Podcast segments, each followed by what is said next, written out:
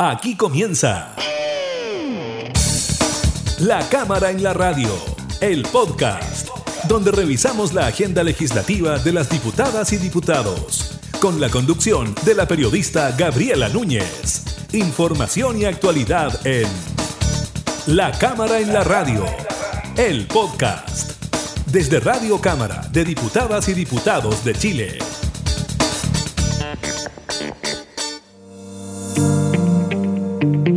Tal? ¿Cómo están? Bienvenidas y bienvenidos a una nueva edición de La Cámara en la Radio, el podcast.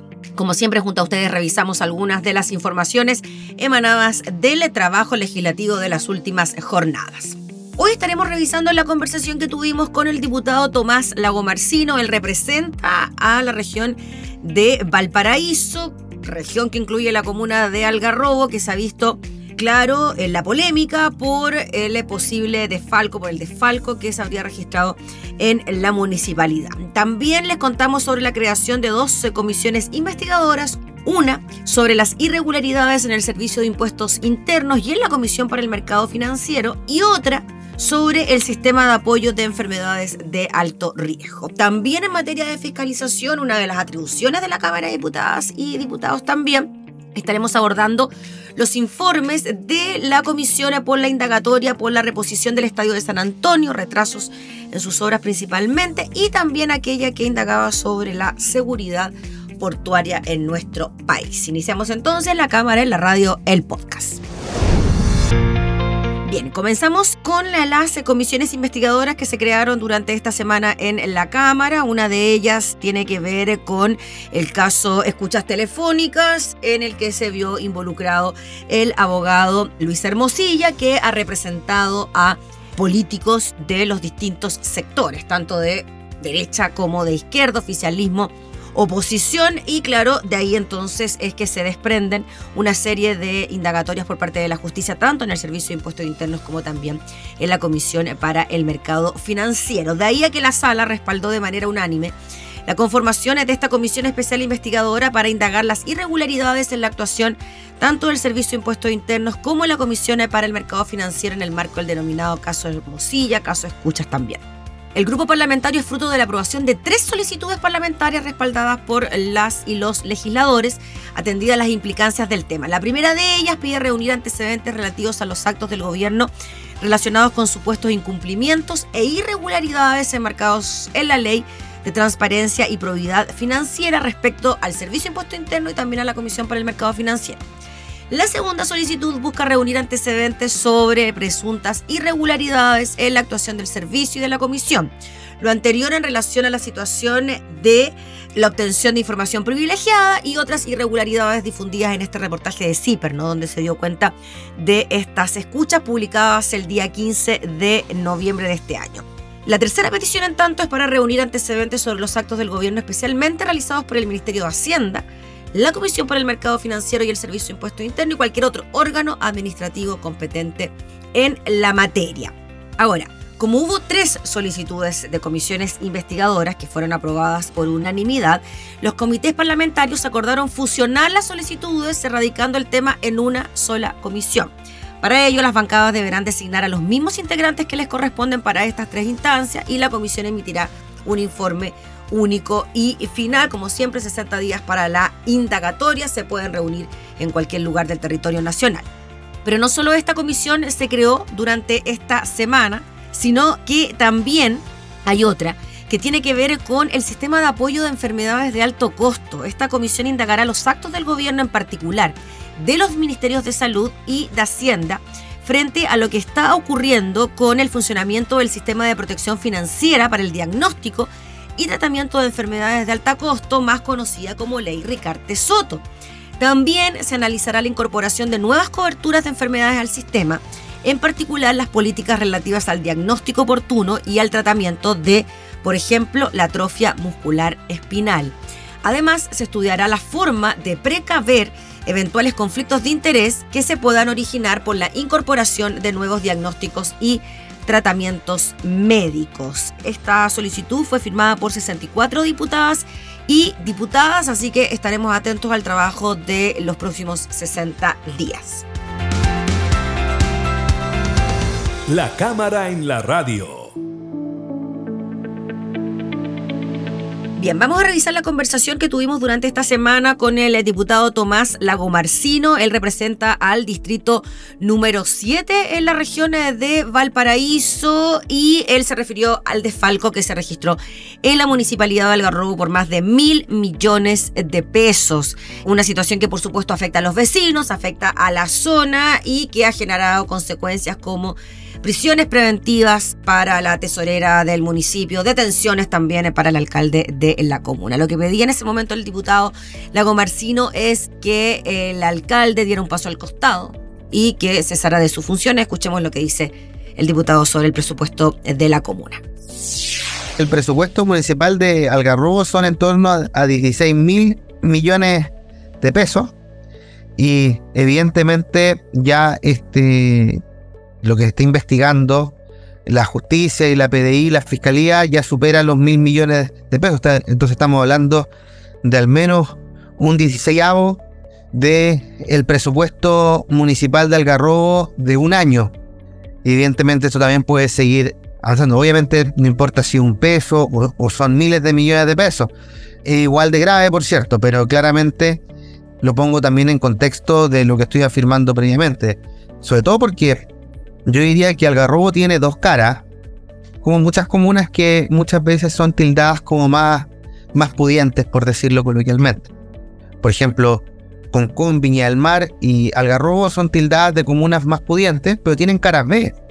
Tienen poblaciones vulnerables, poblaciones de clase media, tienen consultorios que muchas veces también tienen sus dificultades.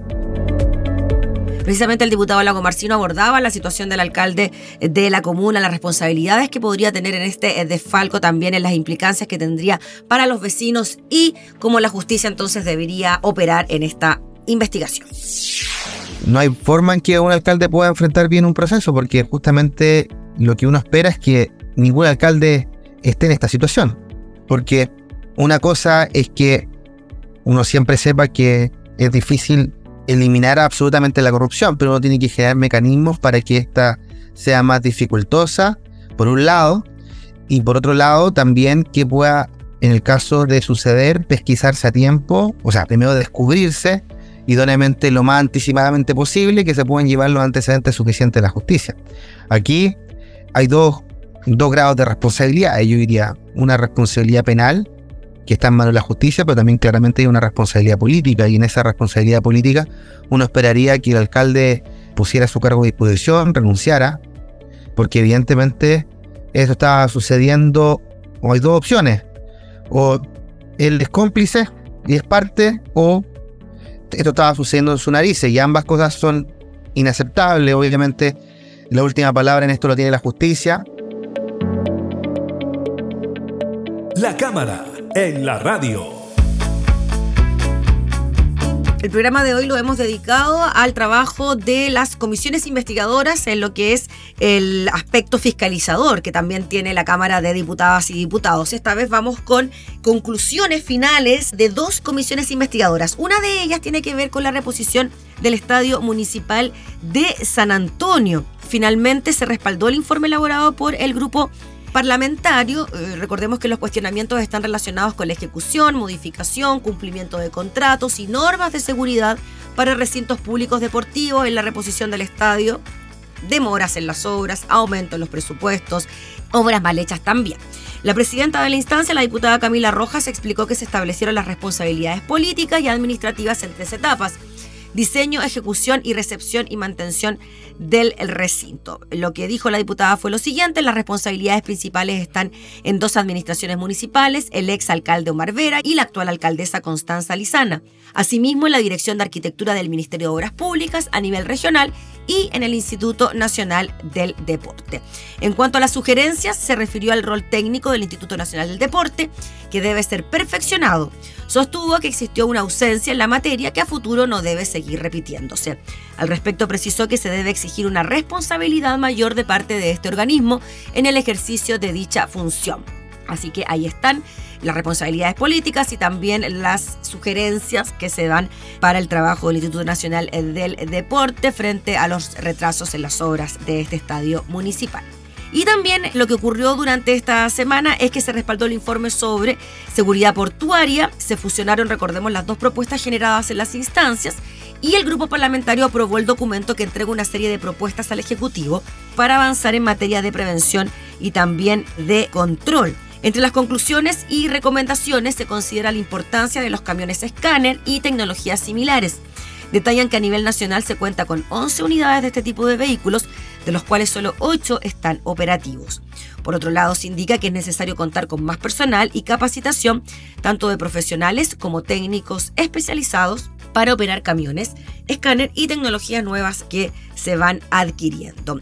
También consideraron las y los diputados importante recomendar la instalación de tecnología no invasiva de flujo libre, complementando el trabajo que hoy se realiza con los escáneres. De acuerdo a los datos, el sistema actual requiere tiempos de revisión en las imágenes y disposición de personal que hacen inviable la revisión de la mayoría de la carga. Claro, esta indagatoria se realiza porque hubo un informe a nivel internacional eh, que catalogaba al puerto de San Antonio como uno de los principales lugares de tráfico de drogas a nivel latinoamericano, como de paso finalmente de droga. Por eso entonces lo que se pide es mayor tecnología, avanzar en tecnología para poder detectar entonces el ingreso de droga al país.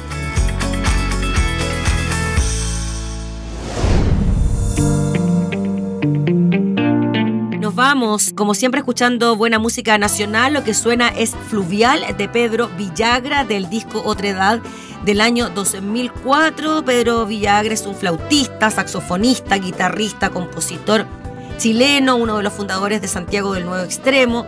También formó parte de Inti Illimani y se le considera como uno de los responsables de introducir el jazz y el saxo en la música folclórica de Chile. Así que nos quedamos escuchando a Pedro Villagra en la cámara, en la radio, el podcast. Nos reencontramos pronto.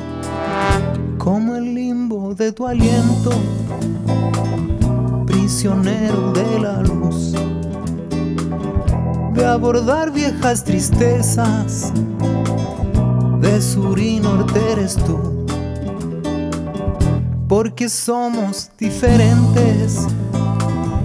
Visitarte una vez más es la sangre y la esperanza de nuestro puerto fluvial. Pupilas de musgo sobrenatural. Tu cielo volante, incienso en el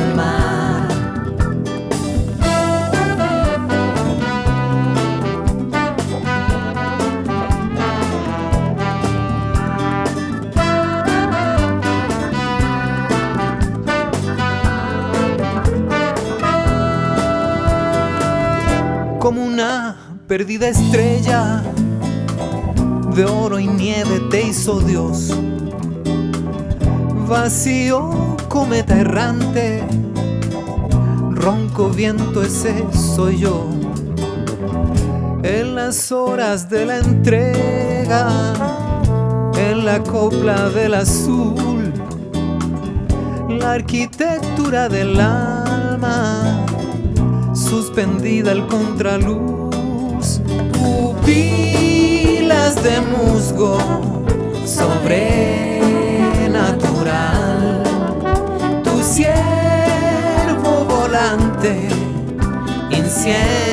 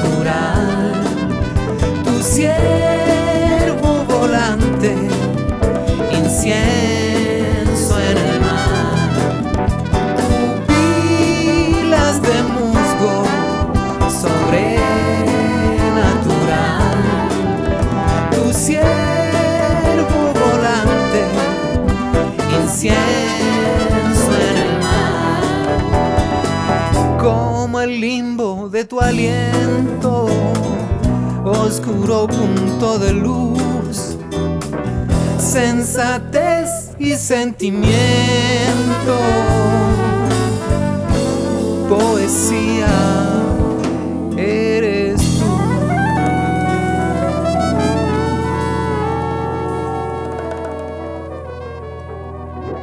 Hemos presentado La Cámara en la Radio, el podcast, una revisión de la agenda legislativa de las diputadas y diputados, con la conducción de la periodista Gabriela Núñez. Información y actualidad. La Cámara en la Radio, el podcast, desde Radio Cámara de Diputadas y Diputados de Chile, acercando las leyes.